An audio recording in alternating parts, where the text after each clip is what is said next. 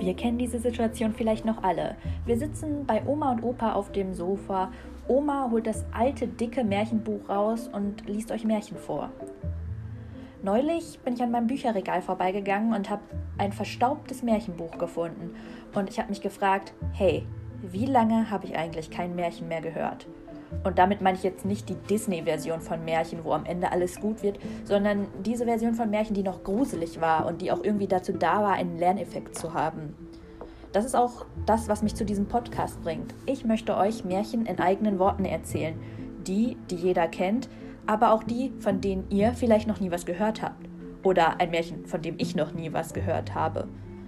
Ich wünsche euch dabei ganz viel Spaß.